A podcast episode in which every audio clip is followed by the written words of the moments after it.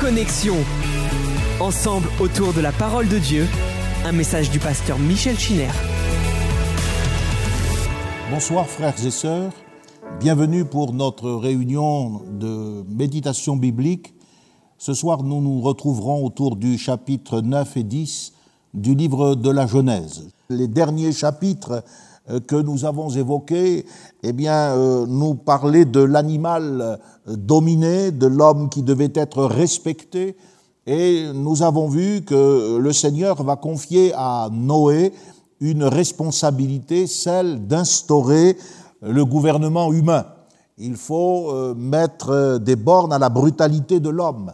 Aussi, Dieu va donc instituer une nouvelle loi et dans cette loi, il sera bien sûr question euh, de châtiment, de rétribution, même de la peine de mort.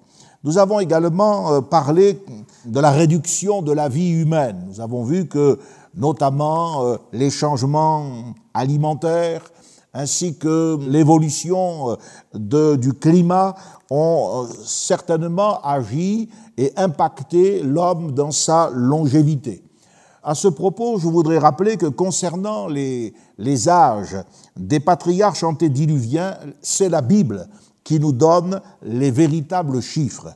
Nous savons que dans la plupart des cultures où il est question de la mémoire du déluge, les hommes sont euh, dépeints, décrits comme ayant atteint des âges fabuleux, plusieurs dizaines de milliers d'années. Mais c'est la Bible qui nous donne les véritables chiffres les détails concernant l'âge de ces hommes, notamment au moment de leur naissance, de la naissance de leur fils plutôt, ainsi que les détails concernant leur mort, montrent que nous sommes bien en présence de personnages réels.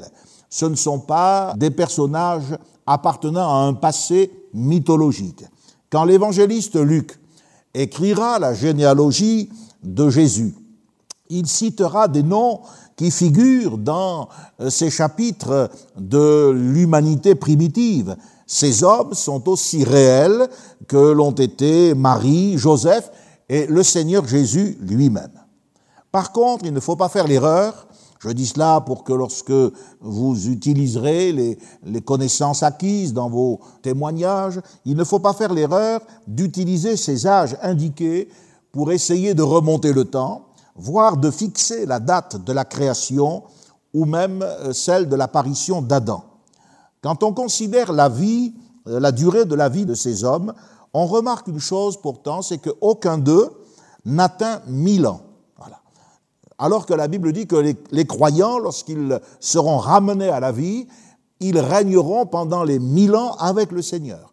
Donc voyez, ce chiffre mille qui est un indice de la plénitude de vie, c'est la durée d'un jour du Seigneur, nous sommes dans une autre dimension, eh bien, ce n'est qu'en Christ que nous pourrons l'atteindre. Tout le potentiel qui était manifesté dans cette humanité primitive a quand même été limité par le fait du péché. Retenez également que le déluge n'a englouti aucun des membres de la lignée de Seth. Ces interventions que je fais peuvent vous apparaître décousues les unes par rapport aux autres, en fait, je réponds à quelques-unes des questions qui me sont parvenues. Le déluge n'engloutit aucun des membres de la lignée de Seth. Le père de Noé va mourir cinq ans avant le déluge, et Methuselah, l'homme qui a vécu le plus longtemps sur, sur cette terre, mourra l'année du déluge. Mais il aura été enlevé par la mort avant que le déluge ne surprenne les hommes. À propos du déluge, on peut remarquer également que nulle part dans le texte, il est dit à un moment ou à un autre que les créatures humaines se noient. Non, il ne s'agit pas d'une tragédie naturelle. C'est ce que nous indique cette absence de précision. Il ne s'agit pas d'une tragédie naturelle, comme hélas on peut en connaître dans l'existence, mais d'un châtiment divin. Et c'est pour cela que, contrairement à ce qui se passe dans la nature, lorsque Dieu s'est souvenu de Noé, il a fait passer un vent sur la terre, et au lieu euh, d'agiter les eaux, les eaux se sont apaisées. L'Esprit de Dieu maîtrisait parfaitement tous les détails de ce cataclysme hydraulique que fut le déluge. Après avoir été euh, ouverte, eh bien, les écluses des cieux furent fermées, Après que les sources de l'abîme aient jailli, maintenant, eh bien, Dieu va les sceller en ordonnant à la mer de regagner des limites bien précises et la pluie ne va plus tomber du ciel. C'est à ce moment-là que Dieu va donner, et on a vu le vol de la colombe, du corbeau, Dieu va donner à Noé l'occasion d'expérimenter une nouvelle vie, c'est ainsi qu'on peut l'appeler, en tout cas une nouvelle expérience de vie sur une terre purifiée. Noé va offrir des holocaustes sur l'autel. Le chapitre 8 et le verset 20 nous montrent que Dieu va sentir une odeur d'apaisement, et on a parlé euh, à ce sujet. Ce qu'il faut relever, c'est que Noé n'invente pas le sacrifice. Le sacrifice, c'est l'institution de Dieu. Il est présent au chapitre 3 et au verset 15 et 21 lorsqu'il est question d'Adam. Il est présent également au chapitre 4 et au verset 4 avec Abel qui offre un sacrifice plus excellent que celui de Caïn. Et puis il y a, euh, comme je le disais il y a quelques instants, les termes de l'alliance. Dieu crée quelque chose de nouveau et donc il établit son alliance avec Noé. Elle est différente, plus complète que celle qui avait été établie avec Adam, mais elle le sera moins que celle qui sera établie avec Abraham et plus tard avec Moïse, dans l'attente évidemment de la nouvelle alliance, celle dans laquelle l'Église de Jésus-Christ, nous les croyants, nous sommes entrés. Avec le traitement du sang, Dieu nous enseigne que l'homme ne doit pas se conduire comme un animal sauvage. Voilà. Si on peut verser le sang de l'animal sans le consommer, on ne doit pas répandre celui de l'homme. Le texte donc établit une distinction très nette entre la vie de l'homme et celle de l'animal. Il y a des mouvements modernes, plébiscités par euh, de plus en plus de monde, qui prennent la défense des animaux, qui montrent un intérêt de plus en plus grand pour la sauvegarde de la vie animale, tout en restant indifférents au massacre de milliers de fœtus humains, ne respectant pas cet ordre divin. Dieu dit, je redemanderai l'âme de l'homme à l'homme, à l'homme qui est son frère. Le frère de l'homme, c'est l'homme. La vie humaine possède donc une valeur unique. L'homme n'est pas un singe évolué. Son frère, ce n'est pas le gorille, mais l'homme créé à l'image de Dieu. Avec le chapitre 9, on va voir que la loi et l'ordre seront désormais la norme de la nouvelle société. Dieu va instituer des autorités civiles, il va donner au gouvernement le droit de punir les malfaiteurs. L'apôtre Paul va développer cet aspect dans l'épître aux Romains au chapitre 13, à partir du verset 1, il dit que toutes les autorités ont été instituées par Dieu. Celui qui résiste à l'autorité résiste à l'ordre tel que Dieu l'a voulu. La question de la peine de mort de la peine capitale est clairement évoquée. Le criminel ne doit pas être soustrait à la justice. Aujourd'hui, eh bien, avec l'évolution des mœurs, on a recours à la dissuasion, quelquefois à la rééducation, pour contrecarrer le crime. Mais ça ne sert pas toujours la justice. Et pour parler clairement, il y a ce que Dieu dit et il y a l'opinion publique.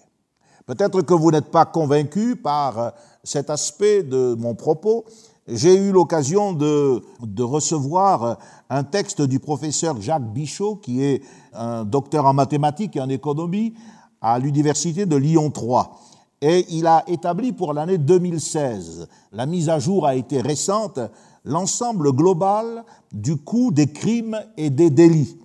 Et il a pris euh, l'ensemble des délits, le trafic euh, et la drogue, les blessures volontaires, le proxénétisme et les réseaux de prostitution, le vol, les agressions sexuelles, les homicides, euh, les filières d'immigration illégale. Il a même inclus dans ses calculs les délits de cruauté envers les animaux. Ce sont des choses que l'on a encore vues récemment. Bien. Il a pris en compte également le coût des dommages, la protection, les sociétés de sécurité, les assurances, la perte des biens pour euh, euh, les personnes concernées. Écoutez le chiffre auquel ce docteur réputé est arrivé 234 milliards d'euros par an, c'est-à-dire 10% du budget de la France. 234 milliards d'euros par an. Ne pas écouter Dieu. Quand il, nous, il dénonce la violence, quand il dénonce l'impureté sexuelle, les trafics, les homicides, toutes les formes d'animosité qui existent entre hommes, le laxisme au niveau du, tribunal, voilà ce que ça coûte. Alors c'est vrai que ça peut coûter quelquefois de construire une prison, mais ça coûte encore plus cher de laisser les délinquants en liberté. Ceci, c'est pour montrer que ce que Dieu dit, eh bien, il euh, mesure parfaitement l'impact que cela peut avoir. Hein. C'est comme quand nous allons parler de l'alcoolisme avec euh, le dérapage de Noé. Je ne sais pas si euh, vous le réalisez, l'impact que l'alcool a aujourd'hui sur notre société en termes de présence au travail, d'assurance au travail. C'est quelque chose d'énorme. Et on se rend compte que des données bibliques qui semblent appartenir à un contexte dépassé sont en fait les problèmes que nous connaissons et que nous ne maîtrisons pas dans notre monde moderne et si différent de ce contexte biblique. Les signes de l'alliance sont euh, de différentes natures. Il y a la circoncision, par exemple, avec Abraham, le sabbat avec Israël, nous dit le livre de l'Exode, avec l'humanité euh, primitive, eh bien, c'est l'arc-en-ciel. Et il est dit que Dieu va le regarder pour se souvenir de l'alliance. Alors bien sûr, je vous ai expliqué que tout en croyant fermement ce que dit la parole de Dieu, nous devons euh, ne pas rester esclaves d'un littéralisme extrémiste. Euh, le fait qu'il soit dit que Dieu le regarde pour se souvenir ne signifie pas que Dieu ait besoin d'un rappel extérieur. Cette façon de s'exprimer indique que Dieu ne reviendra jamais sur sa parole. Voilà. Dieu le regarde et il se souvient. Comme quand il s'est souvenu de Noé, ça ne signifie pas que Noé, eh bien, euh, il l'avait oublié, lui avait échappé, pas du tout. Mais il a décidé d'une action en faveur de Noé. C'était le moment. Eh bien, l'arc dans la nuit signifie que Dieu ne reviendra jamais sur sa parole. Aujourd'hui, ce symbole euh, qui euh, nous parle de la fidélité de Dieu et de sa protection, est devenu le symbole de ceux qui s'intéressent à l'écologie, et ces couleurs servent de ralliement à ceux qui contestent également les normes sexuelles établies par la parole de Dieu. Donc, vous voyez, l'arc-en-ciel nous rappelle la miséricorde divine à l'égard de notre planète, mais le fait qu'il soit situé dans le ciel nous invite à considérer la destinée éternelle de notre âme. Voyez-vous, euh, c'est Dieu qui a fait alliance avec les hommes. Et le fait que les hommes interprètent, en l'occurrence, ce symbole de la manière dont je viens d'en parler, montre que l'homme persévère dans le mal. Si le récit du déluge, parce que peut-être il y a des gens qui euh, ne croient pas que ces choses soient arrivées. L'apôtre Pierre dit que, en effet, ce sera un des signes des temps de la fin, des moqueurs qui ne croiront pas, ils voudront ignorer. C'est pas qu'ils ne savent pas, c'est un choix délibéré. Ils ne veulent pas admettre cela. Eh bien, euh, si le déluge était un, conte de fées, vous savez, il se terminerait par les mots que l'on connaît tous. Puis Noé et sa famille vécurent heureux et ils eurent beaucoup d'enfants. C'est comme ça que se termine un conte de fées. C'est comme ça qu'on endort un enfant. Mais la Bible ne conclut pas le récit du déluge de cette manière. Elle est un livre honnête. Elle ne dissimule pas son message, la gravité du péché. Et lorsqu'il s'agit, comme c'est le cas pour Noé, de l'imperfection de, de ses héros, eh bien, elle le dit quand même. Personne n'écrit l'histoire de cette manière. Personne, eh bien, ne, ne présente la vérité d'une manière aussi franche, aussi crue. C'est une des preuves de l'inspiration de ce livre. Il n'est pas écrit par un peuple qui veut se glorifier, se mettre en avant. Il est le récit exact de la vérité. La chute de Noé. Noé, nous dit l'Écriture, commença à cultiver la terre, et il planta de la vigne, il but du vin, s'enivra et se découvrit au milieu de Satan. Je pense que le texte peut apparaître. Il est dit que Cham, le père de Canaan, notait bien qu'à deux reprises, dans ce texte, puisqu'il va être question de la malédiction de Cham, à deux reprises, au verset 18 et là maintenant au verset 22, Cham est désigné comme le père de Canaan. hein, le père de Canaan, vit la nudité de son père et il le rapporta dehors à ses deux frères. Alors Sem et Japheth prirent le manteau, le mirent sur leurs épaules, marchèrent à reculons et couvrirent la nudité de leur père. Comme leur visage était détourné, ils ne virent point la nudité de leur père. Lorsque Noé se réveilla de son vin, il apprit ce que lui avait fait, souligné, ce que lui avait fait son fils cadet. Et il dit, maudit soit Canaan, qu'il soit l'esclave des esclaves de ses frères. Et il dit encore, béni soit l'Éternel, le Dieu de Sem, et que Canaan soit leur esclave. Que Dieu étende les possessions de Japheth, qu'il habite dans les tentes de Sem, et que Canaan soit leur esclave. Et c'est ainsi que l'histoire se termine. Noé vécut après le déluge 350 ans. Tous les jours de Noé furent de 950 ans, puis il mourut.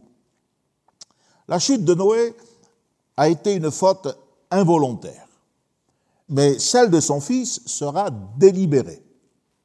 Et en fait, on est en présence dans cette chute de trois péchés. Trois péchés qu'il nous faut commenter. Le premier, c'est celui de l'ivresse. Le second, c'est celui de l'impudicité. Et le troisième, on va dire, c'est le manque de respect aux parents. Donc déjà, Dieu ne cache pas les aspects moins glorieux des siens. Ce dérapage de Noé est une source d'avertissement pour nous tous. Cela ne doit jamais être un sujet de plaisanterie. Noé va se couvrir de honte devant ses fils. Donc ce que la Bible nous dit, c'est que, et nous l'avons évoqué récemment, si l'appel de Dieu n'a pas d'âge, puisque eh bien, euh, Noé avait 500 euh, ans euh, lorsque Dieu lui a demandé de se mettre au travail, et Dieu n'a pas pris prétexte de, de son âge avancé pour le mettre à la retraite. Eh bien, le danger de chute est également réel à tout âge. Il faut songer que là, Noé a 600 ans, et d'expérience de marche avec Dieu, de fidélité, mais là, il a chuté.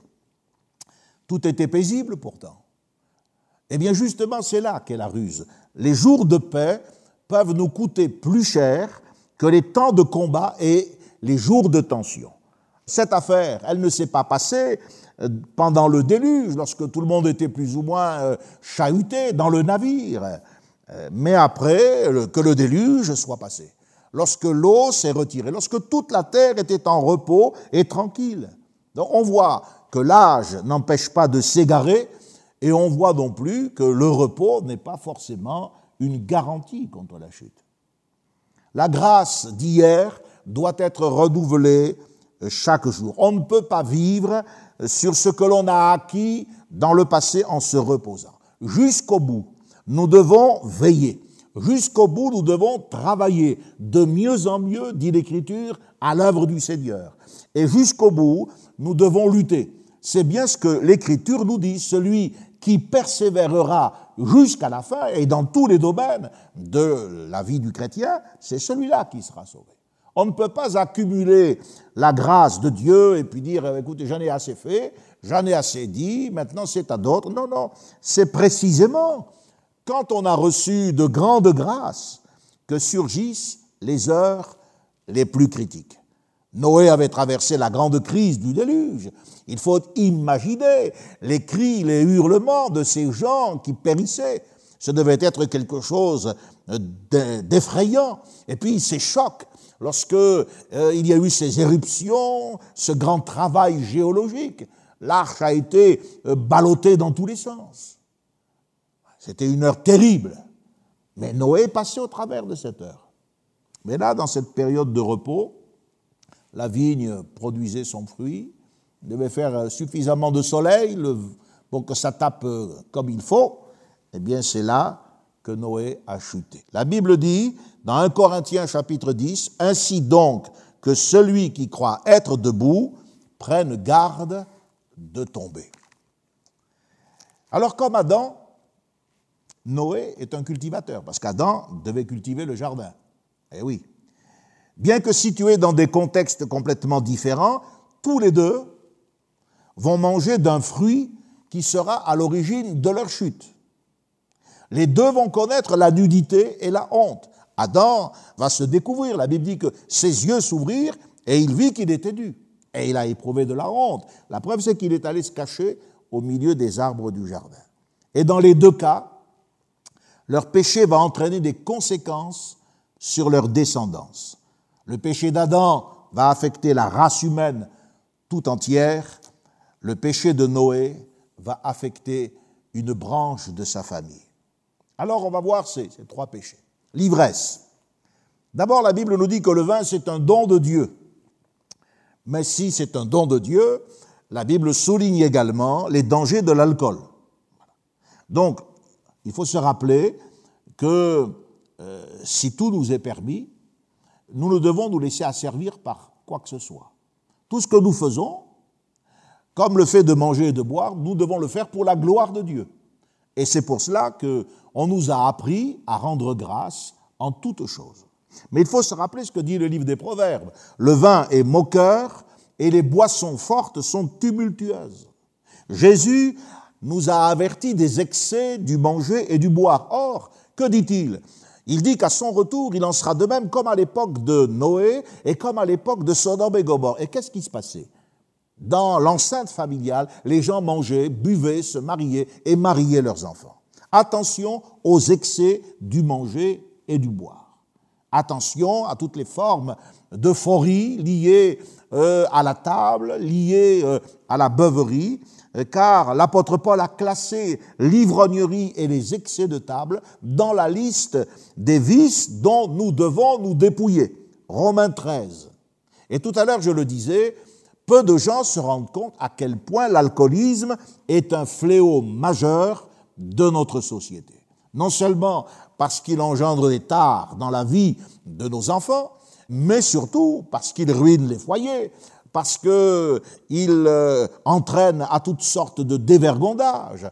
Mais sur le plan de l'économie du marché, du travail, il coûte quelque chose d'aussi énorme que les chiffres dont j'ai parlé tout à l'heure à propos du coût des délits, du coût de la violence et de toute la criminalité qui, euh, qui est la marque quand même de notre société. L'impudicité. L'impudicité est souvent liée à l'ivresse. L'inconduite sexuelle et l'ivresse vont souvent de pair.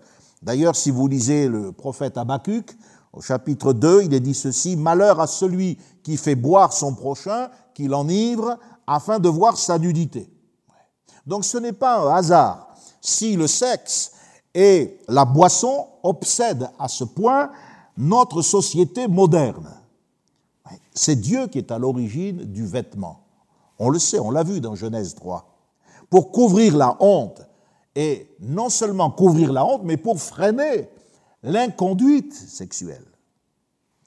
Avec Cham, et on va y revenir tout à l'heure dans le détail, mais on peut le dire maintenant, avec Cham, le fils moqueur, nous avons la, la manifestation d'une société qui se délecte de ce qui est impudique, honteux, qui prend plaisir à la pornographie. Ce sont les esprits tordus qui se nourrissent de ces saletés. Et nous devons résister, nous les chrétiens, à l'influence de la société qui satisfait de plus en plus la demande dans ce domaine. Il n'y a qu'à voir les programmes de télévision. Il n'y a qu'à voir les plus grands succès au box-office, que ce soit pour euh, la musique ou pour les films. Il y a toujours cette violence et il y a toujours de plus en plus cette impudicité. On a même vu que pour que les gens puissent euh, passer un petit peu mieux le confinement, euh, certains organisateurs mettaient gratuitement à disposition des réseaux de pornographie, etc. C'est une folie. C'est une folie. Enfin, il y a le manque de respect. Le manque de respect consiste dans la transgression du cinquième commandement, qui est repris par l'apôtre Paul hein, dans le Nouveau Testament. C'est pas la loi de Moïse. Il est dit enfants, obéissez à vos parents selon le Seigneur, car cela est juste. Honore ton père et ta mère, c'est le premier commandement avec une promesse, afin que tu sois heureux et que tu vives longtemps sur la terre. Tourner son père en dérision c'est une violation de l'éthique familiale telle que Dieu la conçoit. Cham, c'est un railleur. Il ne faut pas oublier qu'il sort de la crise du déluge. Il a été affecté par la mentalité de la génération qui avait grandi avec lui, une génération qui se moquait de son père.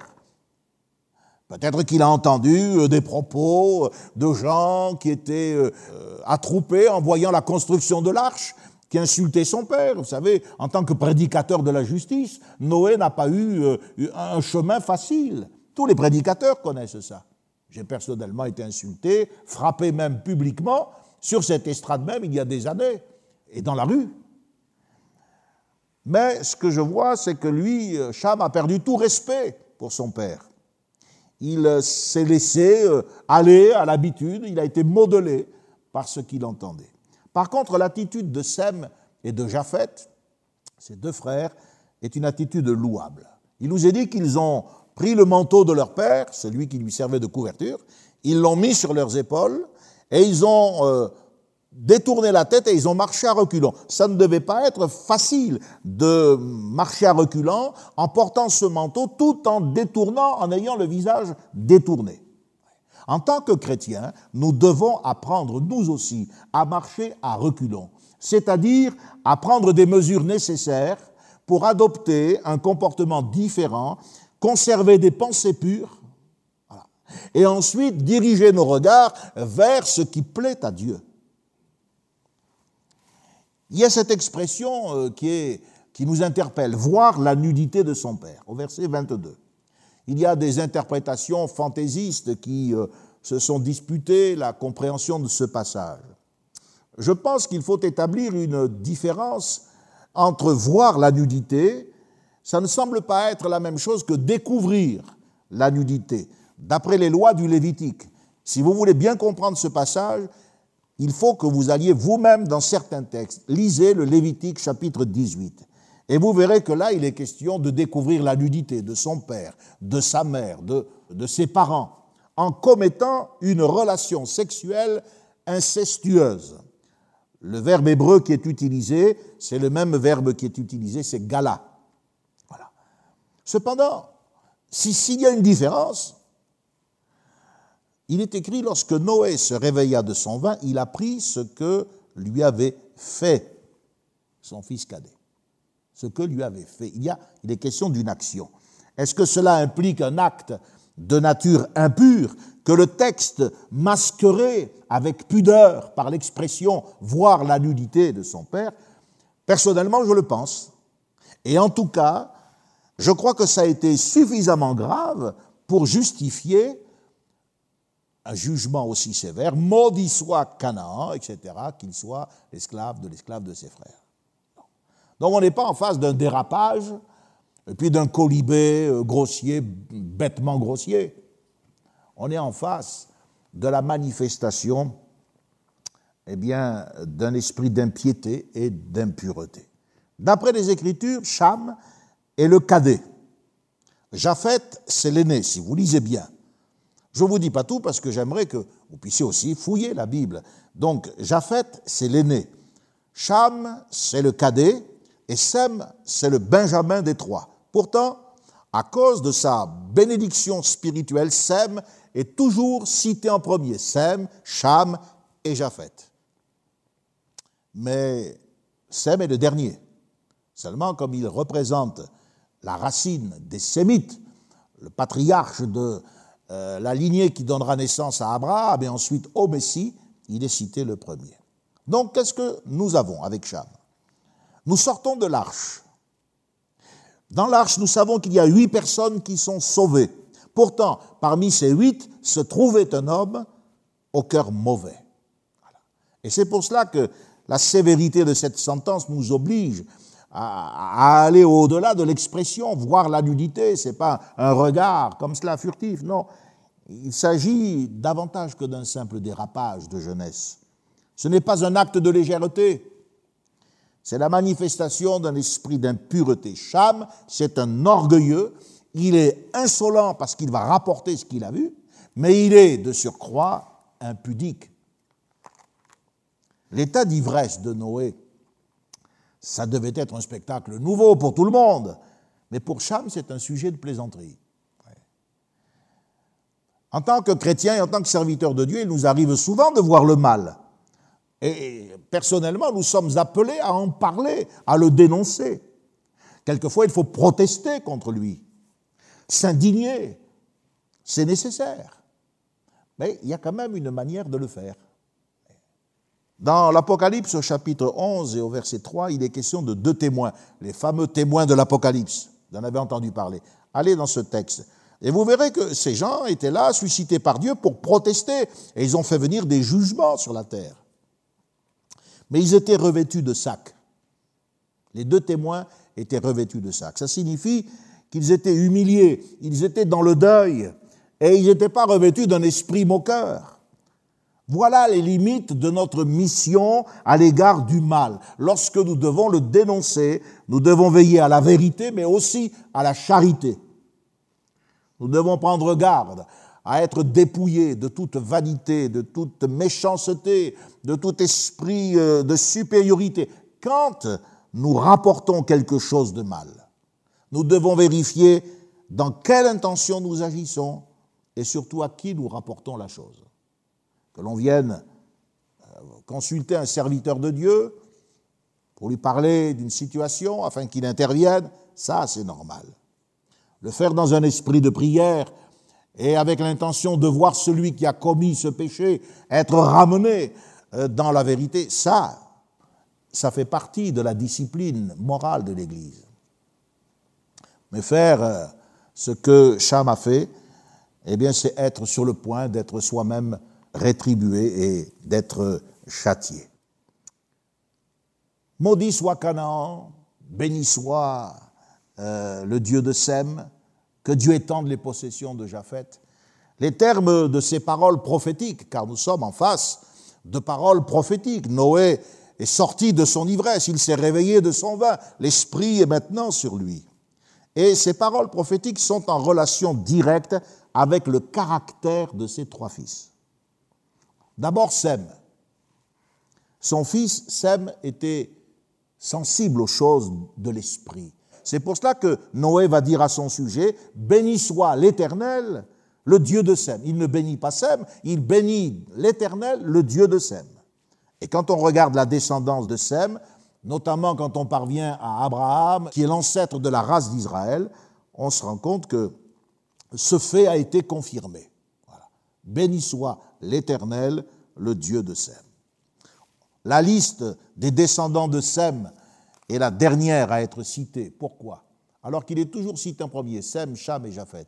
La dernière à être citée parce que tout de suite après, au chapitre 11, nous avons la tour de Babel, la confusion des, des langues que nous verrons certainement prochainement, et puis ensuite il est question des ancêtres du peuple d'Israël. Dieu va nous amener à nous concentrer maintenant sur un affluent de la race humaine, de l'humanité, c'est cet affluent qui va donner naissance à Abraham. On peut se demander donc pourquoi la lignée de Sem est citée la dernière. Eh bien, il est écrit au verset 31, je voudrais vous lire. Verset 31, il est écrit Ce sont là les fils de Sem, selon leur famille, notez bien, selon leur langue, selon leur pays, selon leur nation. Pourquoi il y a ce verset dans, dans l'Écriture? On a l'impression que le scribe, il ne sait pas quoi, quoi mettre et il répète. Non, ce verset indique que le peuple de Dieu, ce peuple de Dieu qui est là d'une manière potentielle, qui va se développer, on le sait, avec euh, les ancêtres euh, d'Israël, Abraham, euh, Isaac, Jacob, les patriarches. Ce peuple de Dieu est clairement identifié. Ce sont là les fils de Sem, eux et pas les autres. Il a sa famille, le peuple de Dieu. Il a sa propre langue. Il a son lieu de résidence, son pays. C'est distinct de tous les autres pays. Parmi les chefs de ce peuple, ce futur peuple de Dieu, si vous regardez le verset 24 du chapitre 10, il est dit Arpakshad engendra Shelah et Shelah engendra Héber. Il naquit à Héber deux fils. Le nom de l'un était Péleg, parce que de son temps la terre fut partagée. Il y a Arpachad qui engendra Héber. Arpachad signifie frontière des Chaldéens. Quand Dieu parle des siens, il prend soin de préciser les frontières. Ceux qui appartiennent au Seigneur, ceux qui font partie de son peuple, sont des gens à part. Il y a donc une ligne de démarcation très claire entre le peuple de Dieu, celui que Dieu va constituer, et nous savons que le salut vient des Juifs. C'est de ce peuple-là que viendra le Messie. Et puis le monde. Pourtant, si on est attentif, on voit que dans cette lignée de Sem, qui représente le futur peuple de Dieu, je me répète, eh bien, au verset 22, il nous est dit, écoutez, les fils de Sem furent Elam, Assur, Arpakshad, Lud et Aram. Donc Arpakshad donne naissance à Héber. Héber, c'est l'ancêtre des Hébreux. signifie de l'autre côté. Mais Elam, Aram et Assur, ce sont la Perse, les Araméens et les Assyriens. Qu'est-ce que ça veut dire? Il est question des fils de Sem, celui euh, au sujet duquel Noé a dit Béni soit l'Éternel, le Dieu de Sem, l'homme spirituel dans ces trois. Mais pourtant, on voit qu'il y a des gens, les Perses, les Araméens et les Assyriens, qui seront les ennemis du peuple de Dieu, de l'ancêtre des croyants, de la souche, sont sortis les ennemis du peuple de Dieu. Au verset 23, on voit que Dieu fait clairement une distinction entre les siens et ceux qui se détournent de lui. Et si vous regardez les versets 26 à 29, eh bien vous allez remarquer que les descendants qui ont bifurqué, qui sont devenus ensuite des ennemis du peuple de Dieu, tout en faisant partie de la lignée de Sem, ils sont nombreux. On retrouve le même schéma dont parle l'apôtre Jean quand il dit il y en a plusieurs qui sont sortis du milieu de nous. Euh, nous sommes à la veille, avec Nemrod dont on va parler, nous sommes à la veille de l'apostasie euh, post-diluvienne. Alors il y a eu l'apostasie antédiluvienne, ça a amené le jugement du déluge, mais maintenant il y a une autre apostasie qui vient, c'est l'apostasie euh, post-diluvienne, et le jugement, ce sera Babel, la confusion et la dispersion. Comprenez pourquoi le dimanche, nous avons parlé à la fois de l'abandon de la foi, de l'abandon de la famille, et nous avons fait référence à Noé. Et puis aussi, prochainement, nous parlerons de l'abandon de l'Église. Donc, de Sem, il y a les semences qui vont donner naissance aux ancêtres du peuple élu, mais de, Sem, il y a aussi des ennemis qui sortent, les Assyriens, les Perses et les Araméens. La bénédiction de Japheth, elle est de nature différente. Il est dit que Dieu étende les possessions de Japheth, qu'il habite dans les tentes de Sem. Donc elle est marquée par des réalisations terrestres. Euh, Japheth, il est moins spirituel que Sem, il est moins contemplatif. Il a les yeux peut-être levés vers le ciel, mais il les a aussi braqués sur la terre. Malheureusement, il y en a beaucoup qui sont comme ça. Mais néanmoins, Japheth aura part à une bénédiction spirituelle puisqu'il va habiter dans les tentes de Sem. C'est-à-dire que Sem va partager avec lui ce climat de paix et ce climat de grâce que le Dieu de Sem euh, accorde. Et c'est ce qui s'est passé dans l'Église. Les premiers chrétiens étaient des, judéo-chrétien issu du judaïsme, et puis Paul est venu et il a prêché aux païens. Et dans l'Église, eh bien aujourd'hui, il n'y a plus ni juifs ni grecs, mais nous sommes tous en Jésus-Christ. Ce Japheth, Dieu dit qu'il peuplera les îles des nations. Alors, ça désigne les pays maritimes, pas simplement les insulaires, comme euh, par exemple l'île de la Réunion ou l'île Maurice, mais les pays maritimes et les zones côtières. Maintenant, on arrive à la parole prophétique qui est prononcée sur Cham. Alors, elle est complètement différente de celle de, de Sem, qui est excellente, de celle de Japheth, qui, est aussi une, une, vraie bénédiction. Avec Cham, eh bien, c'est une malédiction. Cham sera puni dans son plus jeune fils, Canaan. Et tout à l'heure, je vous ai fait remarquer qu'à deux reprises dans ce texte, l'Esprit de Dieu attire notre attention en disant les fils de Noé qui sortirent de l'arche étaient Sem, Cham et Japheth. Cham fut le père de Canaan. Pourquoi? Pourquoi il y a cette précision? Et ensuite, il est dit Cham, père de Canaan, vit la nudité. Il aurait très bien pu dire Cham vit la nudité. Non. On comprend que Dieu veut nous préparer à quelque chose. Et on va essayer de comprendre ce que c'est. Cham, le père de Canaan. Dieu semble vouloir attirer notre attention et nous avertir que les paroles de Noé, dont on s'est servi d'une manière honteuse pour justifier l'esclavage et des souffrances, les paroles de Noé se rapportent au peuple de Cananéens, c'est-à-dire au peuplade issu de Canaan.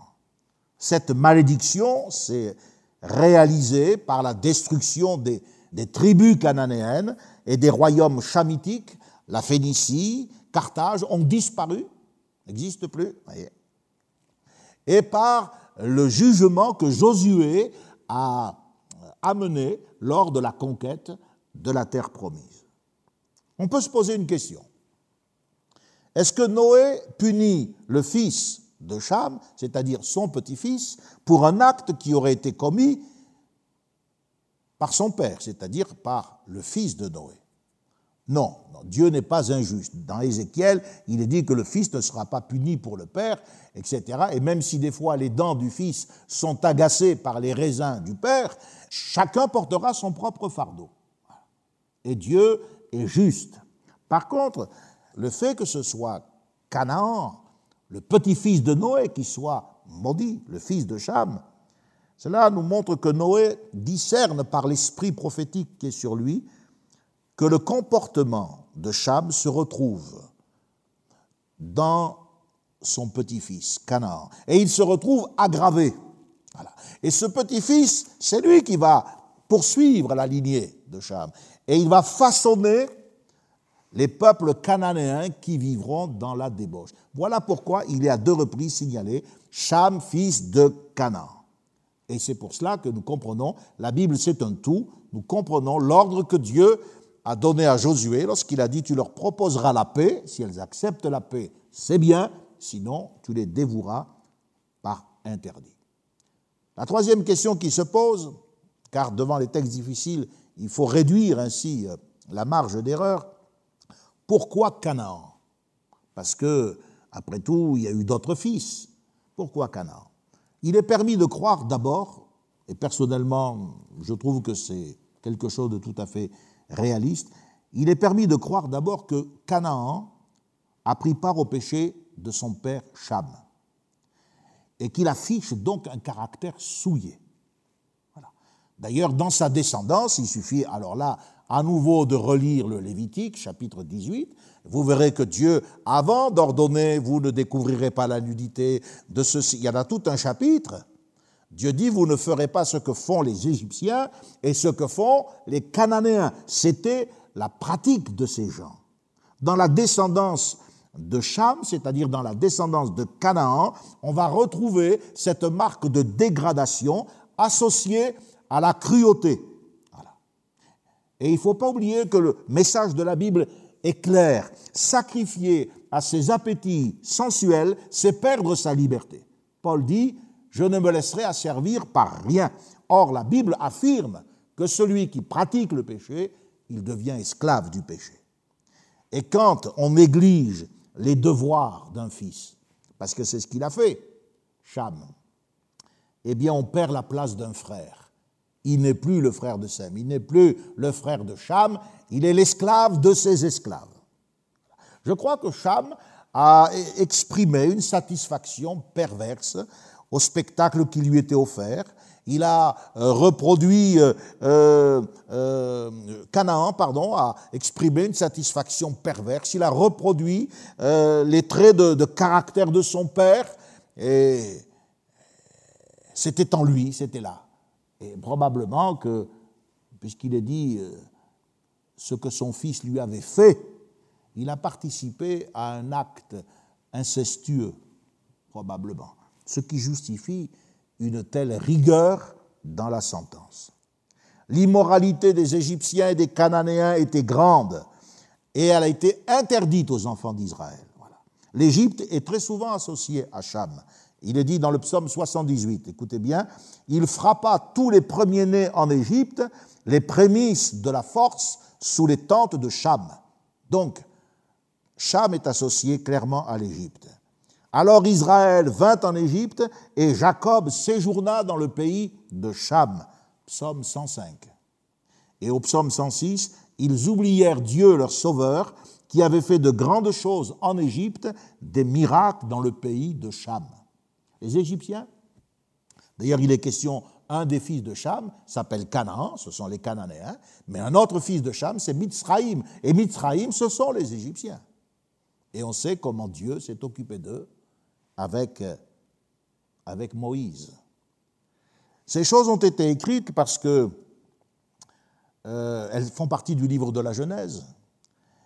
Et elles avaient pour but de renseigner le peuple de Dieu. Il ne faut pas oublier que ces documents, sous forme de tablettes, avant de nous parvenir euh, sous cette forme-là, ont été euh, conservés. Je vous l'ai dit, probablement Joseph a recueilli ces données, puis ensuite elles sont parvenues à Moïse qui les a rédigées sous l'inspiration de l'Esprit Saint. Elles devaient permettre au peuple d'Israël eh bien, de savoir à l'avance euh, sur qui le jugement de Dieu allait tomber, voilà, et quels ennemis ils auraient à affronter.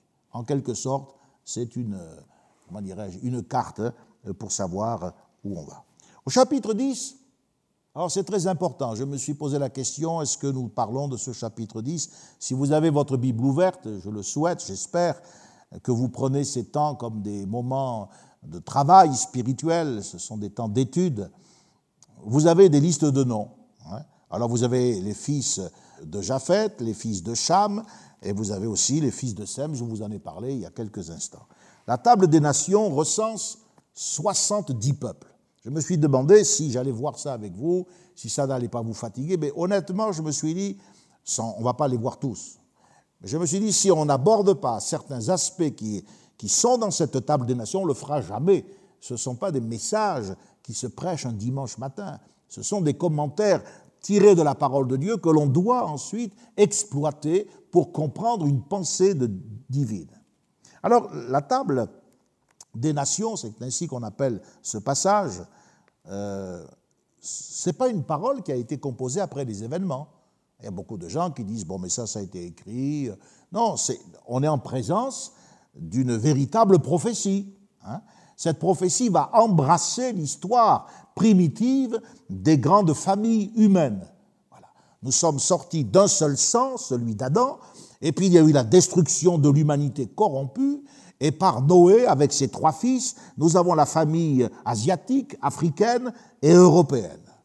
Et le chapitre 10 est important parce qu'il énumère la liste des nations qui vont peupler l'Asie, l'Europe, l'Afrique et il sert de transition entre l'histoire de Noé, le père de l'humanité nouvelle, et l'histoire d'Abraham, le père du peuple élu.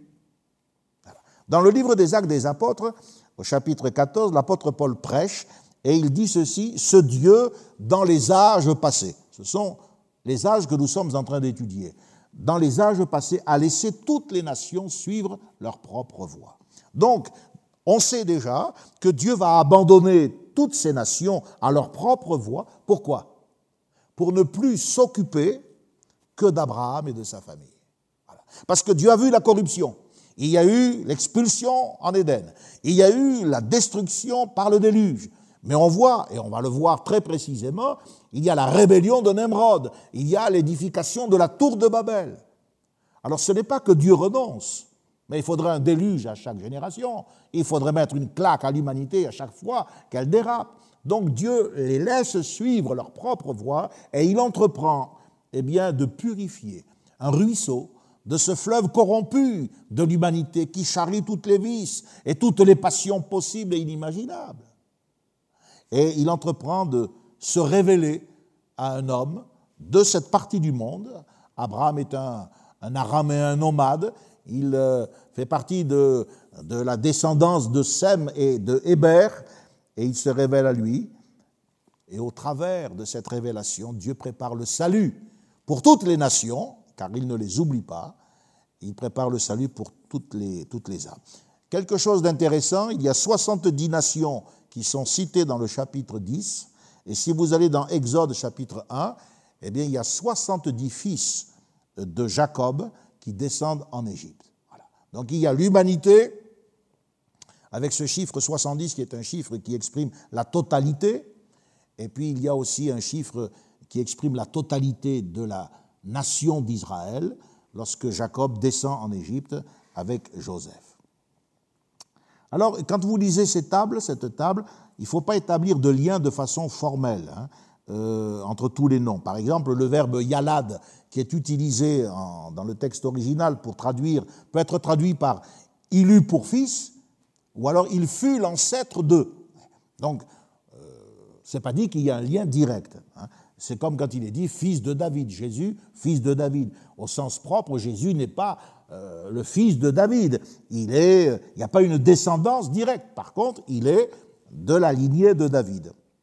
Donc, dans ces noms, ce ne sont pas des personnages sans importance. Il est question de fondateurs de tribus, de clans, de territoires, de villes. Et il suffisait aux Israélites de consulter cette liste pour savoir qui, par les liens du sang, pourrait éventuellement être avec eux pour faire face, voyez-vous, à euh, un ennemi potentiel. C'est ce que on va découvrir en lisant l'Exode, le livre des Nombres, avec Édom, avec Ésaü, Jacob, toutes ces rivalités. Mais déjà, il y a les, grands, les grandes directions qui sont, qui sont précisées. La table va mentionner 14 descendants pour Japheth. Elle va mentionner 30 nations issues de Cham. Et puis, elle va mentionner 26 descendants issus de Sem. Et au total, ça fait 70. Les descendants de Japheth seront les habitants de l'Eurasie. Japheth, c'est l'ancêtre des peuples mongols et européens qui, plus tard, par le détroit de Bering, peupleront le Canada, l'Australie, les États-Unis. évidemment, ce n'est pas les Américains d'aujourd'hui, ce sont plutôt des, peuples à la peau rouge hein, ou euh, à la peau euh, brûlée par le froid, etc. Gomère, il est question de Gomère, il faut euh, revenir à ce texte. Gomère représente les Cimériens ou les Cimbres. Ils sont de la même origine que les races celtiques. Magog a donné son nom au pays de Gog. C'est pour ça que dans la Bible, surtout dans Ézéchiel, vous les trouvez rapprochés. Gog et Magog, le prince de Roche et de Méchec et de Tubal. Ézéchiel 38. Faites attention parce que je ne reprêcherai pas ça euh, une autre fois, croyez-moi, ce n'est pas toutes les semaines qu'on parle comme ça. Ces gens ont habité le Caucase, entre l'Arménie et la Cappadoce. Cette région va devenir la terre des Scythes et des Mongols qui ont peuplé le nord de l'Europe et l'Asie. Il est question de Madaï. Madaï, ce sont les Mèdes. Il est question de Javan. Javan, ce sont les Ioniens. Ils habitent la mer Égée, le Péloponnèse, c'est-à-dire les Grecs actuels. Il est question de Togarma. Alors Togarma, c'est euh, l'Arménie. Un certain euh, Torm était l'ancêtre des Arméniens. Et eux, ils ont été concentrés autour de la mer Noire. Méchel, Méchec et Tubal, ce sont des peuples qui vivent, nous dit Ézéchiel, à l'extrémité du septentrion, c'est-à-dire au bout du monde. Ce sont les peuples russes euh, d'Ibérie. Les Ibères, c'est pas les Espagnols d'aujourd'hui. Les Ibères, c'était ceux qui peuplaient l'actuelle Géorgie, la Cappadoce, la Turquie, l'Anatolie. Ils ont occupé le pont Euxin et la mer Caspienne. Et d'après Hérodote, l'historien, Méchec, c'est Moscoï. Et Moscoï, c'est Moscou. Ça, c'est les nations qui sont issues de euh. Il y a 30 nations qui sont issues de Cham. Ces nations vont peupler le sud et l'ouest de la Mésopotamie, ainsi que l'Arabie, l'Égypte actuelle, toute cette partie aussi de l'Afrique, le Soudan, le nord de l'Éthiopie, la Nubie. Et c'est dans cette liste qu'on va trouver l'histoire insérée, l'histoire de Nemrod, comme si Dieu a quelque chose à nous dire. Nemrod, c'est le fondateur des premières puissances impériales à Babylone et en Assyrie. Il faut aussi relever la présence de Mitzraïm. Mitzraïm, c'est l'Égypte. Et notamment les différentes tribus d'où sont sortis les Philistins. Les Philistins, c'est les Palestiniennes d'aujourd'hui. La dernière lignée chamite mentionne Canaan. Et avec Canaan, il y a les sept tribus que Josué a dû combattre. Canaan, c'est l'ancêtre des Sidoniens, des Hétiens, des Éviens, des Jébusiens, toutes ces tribus qu'il a fallu euh, discipliné. Le pays de Canaan, ne l'oublions pas, englobait également les célèbres villes de Sodome et de Gomorre. Donc qu'est-ce qu'on voit? On constate que même maudit, l'homme peut engendrer à discrétion. Cela élargit la malédiction, avec euh, ses nombreuses conséquences. Une semence rebelle précipite la vengeance. C'est pour cela que ces villes sont données en exemple de châtiment. Les descendants de Cham peuvent posséder de grandes villes, mais elles sont sous le jugement de Dieu. La sécurité des rebelles, on le verra avec Nemrod, consiste à construire des empires universels, des capitales qui concentrent les populations, qui concentrent la finance, qui concentrent le pouvoir. On n'a rien inventé. Mais la main de Dieu et le regard de Dieu est sur eux. Les 26 descendants de Sem, Sem, donc je rappelle, c'est l'ancêtre des Sémites, ce sont les peuples du Proche et du Moyen-Orient. Il est dit, nous trouvons, verset 21, Seb qui est le père de tous les fils d'Héber. Les fils d'Héber sont mentionnés. Quand vous avez quelque chose comme ça dans une liste où il n'y a que des noms, ça doit dire quelque chose. Ils sont mentionnés, les fils d'Héber, parce qu'ils ont contribué à un témoignage particulier au sein de cette lignée. Il y a une incidence sur l'ensemble de l'humanité. Je vous l'ai dit, Héber, c'est l'ancêtre des Hébreux. Et les Hébreux ont apporté énormément au monde. Et notre Seigneur euh, et de la postérité royale de Juda. Les apôtres et les prophètes étaient des Hébreux, que Dieu soit béni. Avec le nom de Péleg, il nous est dit que de ce temps, eh il y a eu un, de ses enfants qui s'appelait Péleg, l'autre s'appelait Joctan, Joctan ça veut dire le petit, et euh, du temps de, de eh bien, la terre a été partagée.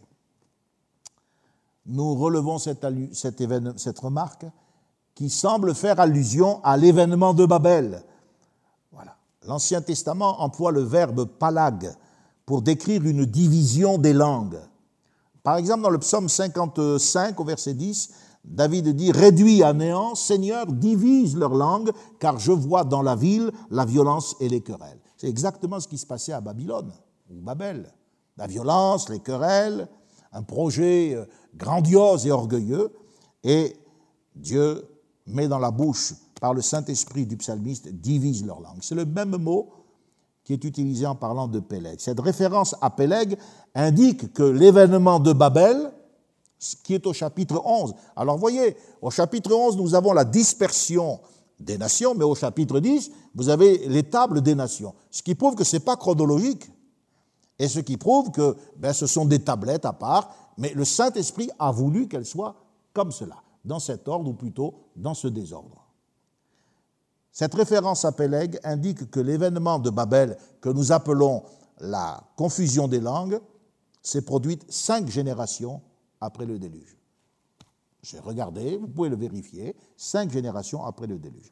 Alors ne faisons pas l'erreur non plus de faire une lecture superficielle de ce texte avec Canaan et sa malédiction, qui nous orienterait vers une, une interprétation raciste de la prophétie de Noé. C'est quelque chose de déplorable et de malheureux. C'est à partir de ce passage que les Afrikaners, les chrétiens réformés de Hollande et les Américains ont par exemple justifié jusqu'à euh, récemment, théologiquement, l'apartheid en Afrique du Sud et puis euh, euh, le cancer de l'humanité qu'a été l'esclavage. Hein, ils se considéraient eux-mêmes comme les descendants de Sem à la conquête d'une terre promise et autorisés à utiliser euh, comme euh, des bêtes de somme leurs frères, leurs frères qui étaient euh, issus du même sang que celui d'Adam. Mardi prochain, je vous parlerai de Nimrod. Nimrod, c'est un fils de Cham. Donc, je voudrais vous montrer l'importance que cet homme a eue dans l'histoire de l'humanité primitive. Et j'aimerais vous montrer que l'esprit de Nimrod, qui va ressusciter l'état d'esprit des géants, les géants qui sont engloutis, qui sont morts dans le déluge, ben, Nimrod va le ressusciter. Et aujourd'hui, nous avons cet état d'esprit. En fait, on se rend compte que l'histoire, elle se répète. Et le grand drame, ben, c'est que l'homme, il ne comprend pas. Il ne comprend pas euh, la leçon de Dieu. Euh, même Israël ne la comprend pas, puisqu'il est parti dans ce rêve de grandeur. Mais chaque fois qu'Israël a cherché la grandeur, il est resté petit. La vraie grandeur, c'était celle à laquelle Dieu le destinait. Hein? n'est-ce pas ce que Dieu a dit à Abraham? Je rendrai ton nom grand. Eh Alors que les gens de, la génération de Nemrod, faisons-nous un nom et montons au ciel. Ça, c'est la grandeur selon les hommes, la grandeur euh, telle qu'elle peut se concevoir en termes de finances, de mathématiques, de résultats. Mais la vraie grandeur devant Dieu, c'était celle qui ont été manifestées euh, par les apôtres, par le psalmiste, par le peuple de Dieu qui se repent, par les apôtres qui nous ont prêché l'Évangile, et par le Seigneur Jésus, qui est venu au sein de ce peuple pour nous apporter la confirmation que ce qui était écrit était bien la vérité. Alors je vous donne rendez-vous mardi soir prochain pour euh, regarder ce passionnant euh, schéma de, de, la division des, des, nations. Je ne sais pas si vous n'êtes pas passionné par la Bible, je vous ai fatigué, mais qu'est-ce que vous voulez? Un chrétien doit être passionné par la Bible. Hein. Sinon, il y a quelque chose qui ne va pas. Hein. Et je vous donne là les moyens euh, d'aller plus loin dans euh, votre compréhension des choses de Dieu. Mais dimanche, nous avons notre rendez-vous pour le culte et nous avancerons dans cette apostasie. Combien je rends grâce à Dieu, il nous a conduits lorsque nous avons pris ce psaume 29. Je n'imaginais pas que nous, suivrions finalement en parallèle euh, le chemin de, de, ce commentaire adapté, euh, tel que nous le voyons dans les premiers chapitres du livre de la Genèse. Je vous souhaite à chacun et à chacune une bonne soirée, que Dieu vous bénisse. On va remercier Dieu pour sa parole et on va prier pour qu'elle reste dans notre cœur. Au travers de tous ces détails, je vous ai certainement donné des occasions d'entendre la voix de Dieu, de dire mais ça c'est pour mon âme, ça c'est pour ma vie, eh bien gardez cette parole, mettez-la en pratique et le Seigneur vous accordera sa grâce. On va prier. Seigneur, merci pour euh, la miséricorde que tu témoignes envers l'humanité quand nous voyons que depuis l'origine et à, à différentes reprises, tu nous as parlé, tu as parlé à notre Père Adam, tu as parlé à Noé, tu as parlé, Seigneur, au chef des familles desquelles nous descendons, mais personne n'a écouté. Et nous-mêmes, nous n'avons pas écouté. Et il a fallu qu'un jour, Seigneur, ta parole touche notre cœur, nous ouvre les yeux, nous montre combien nous étions enténébrés, enchaînés dans les liens du, du péché, pour comprendre, Seigneur, euh, la direction que tu voulais donner à notre vie. Aujourd'hui, nous voyons que c'est le monde qui ne t'écoute pas. Je te prie pour que tu nous aides au travers de ce canevas d'études, que tu nous aides à comprendre la marche que nous, devons respecter, celle que nous devons suivre, que tu affermisses notre cœur parce que tu reviens bientôt dans la personne de Jésus nous chercher, et que tu accordes à chacun des tiens le renouvellement de l'esprit pour que nous puissions être toujours des, de véritables croyants, d'authentiques enfants de Dieu, que nous ne soyons pas de ceux qui euh, sont nés peut-être euh, dans la lignée de Sem, mais qui sont devenus des ennemis du peuple de Dieu. Ah Seigneur, garde-nous de cette apostasie euh, dont tu as parlé concernant même l'Église, dont la charité se refroidira, et euh, Seigneur, qui abandonnera son premier amour.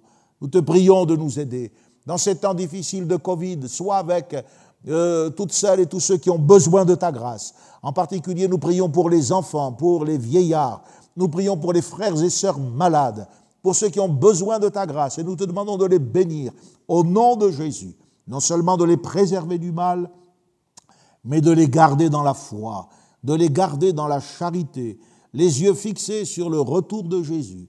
Et lorsque, euh, Seigneur, tu permettras que cette épreuve se termine, que nous puissions sortir plus forts, en étant debout sur la vérité, hein, la vérité de ta parole. Merci pour ta parole et merci pour ces temps que nous passons euh, pour écouter euh, la voix de ton esprit.